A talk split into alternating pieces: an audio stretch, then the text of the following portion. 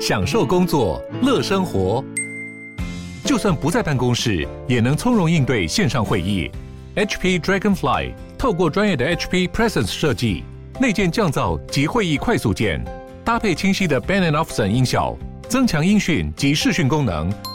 HP Dragonfly 顶级商务笔电，采用 Windows 11专业版，让您在会议中享有最佳的视觉和听觉品质。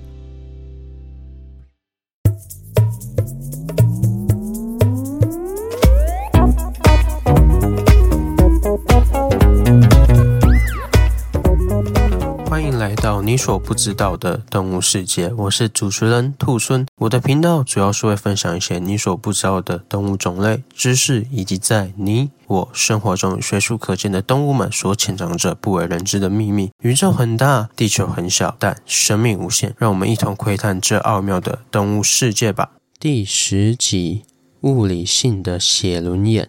各位听众朋友，大家好，我是兔孙。想必各位朋友听到上集预告的时候，标题是“物理性的写轮眼”，一定都听得一头雾水，完全猜不到今天邀请的来宾是什么生物吧？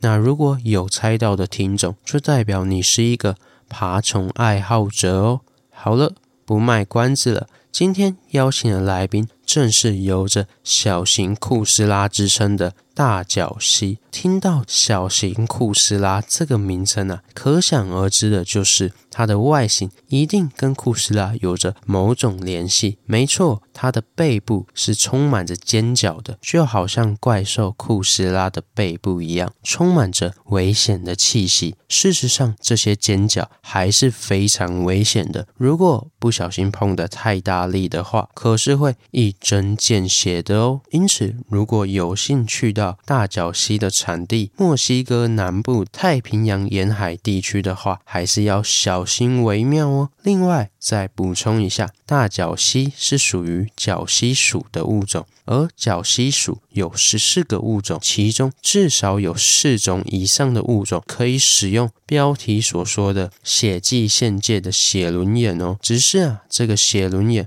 并不能像动画一样可以用来复制对手的人数，而是从眼睛中喷射出血液来进行物理性的攻击，所以兔狲标题才会说物理性的写轮眼哦。具体来说啊。这个写轮眼到底有什么样的作用机制呢？在角蜥遇到危险的时候，会限制血液离开头部，再提升自己眼睛附近的血压，并透过瞬间爆开眼睛附近的微血管，使血液快速的从眼睛喷射出来。此血液会带有令猫科、犬科动物都觉得难闻刺鼻的臭味，借此来避开掠食者哦。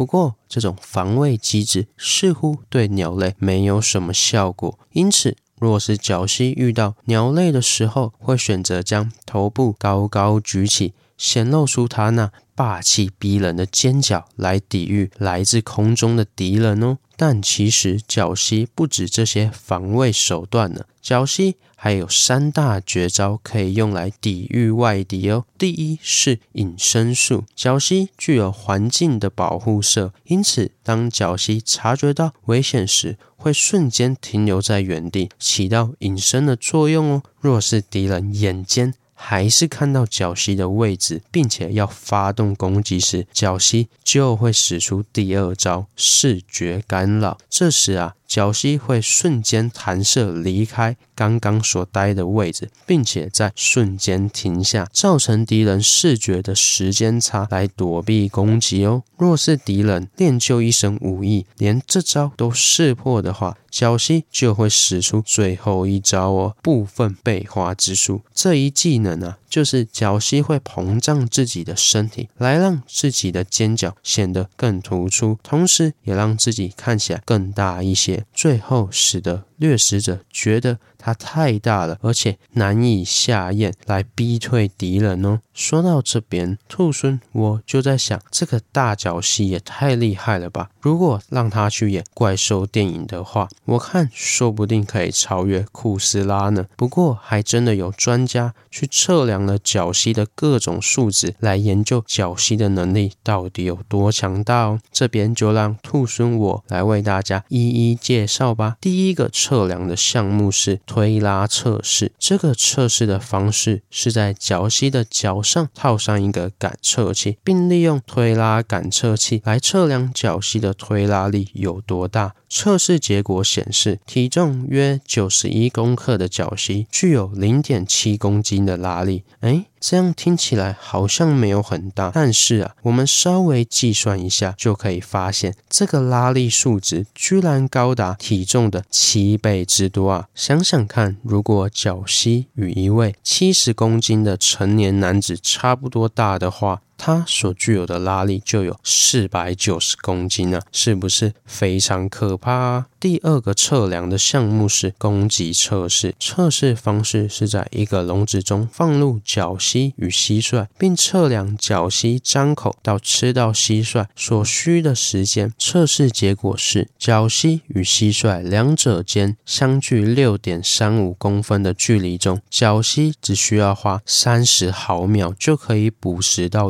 猎物哦。不过，其实这三十毫秒所移动的距离不止六点三五公分。因为角蜥从伸出舌头到碰到猎物，并且收回，这样一来一回的距离，就是它们两个距离之间的两倍。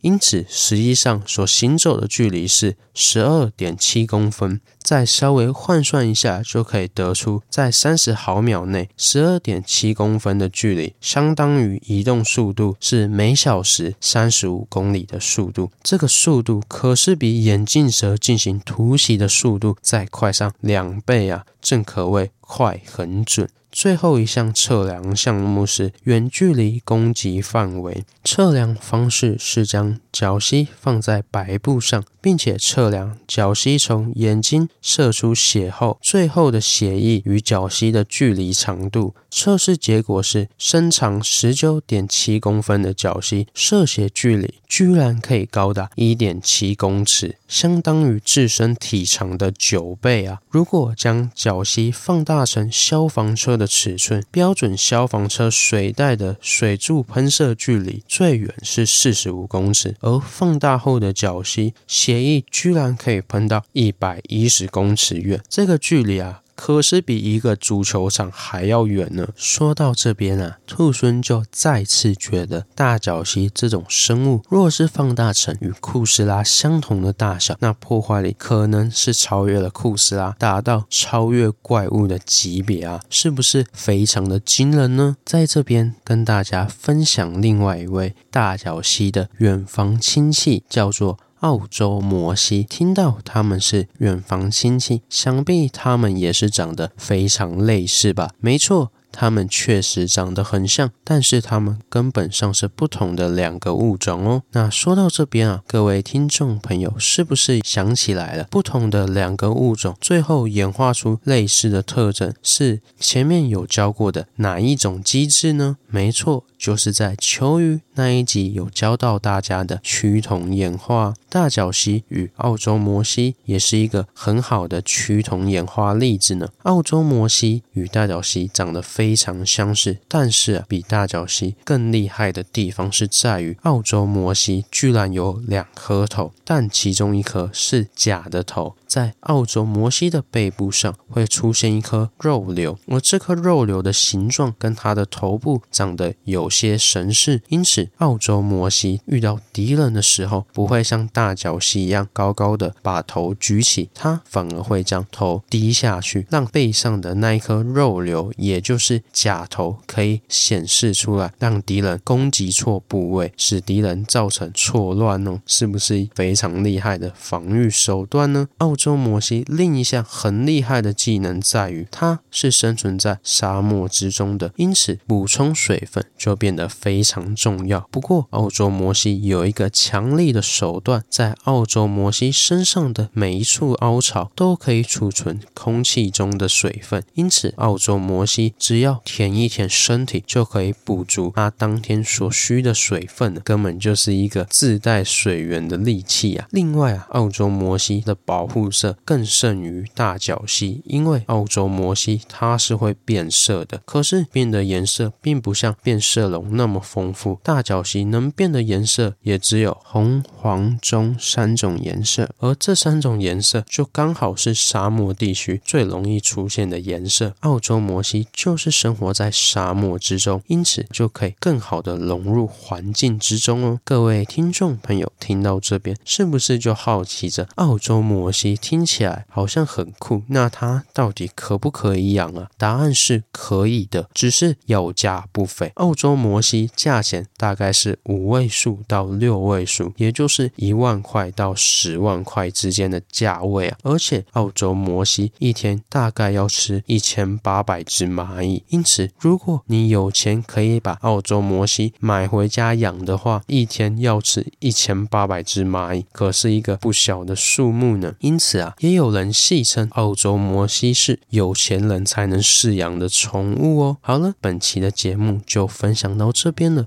各位听众朋友，不知道对澳洲摩西还有大角蜥有什么看法呢？都欢迎在底下留言哦。这边呢、啊，兔孙还有一件重要的事要跟大家说，关于节目更新的事。兔孙只有一个人在做节目，而做一期节目，其实找资料啊、录音加剪辑，可能多多少少也要花个六到八小时，甚至到十小时。因此，兔孙预计每周日早上十。十点是一定会更新节目的，而礼拜三早上十点则是不定期更新。若是兔孙这个礼拜比较有空的话，就会更新到两集。那如果比较忙的话，可能只会在礼拜天上节目哦。听到这边的听众朋友，很谢谢你们愿意听到这边。如果觉得兔孙的节目做得不错的话，也欢迎给我五颗星的评价，同时分享给身边对动物、自然有兴趣去的朋友吧。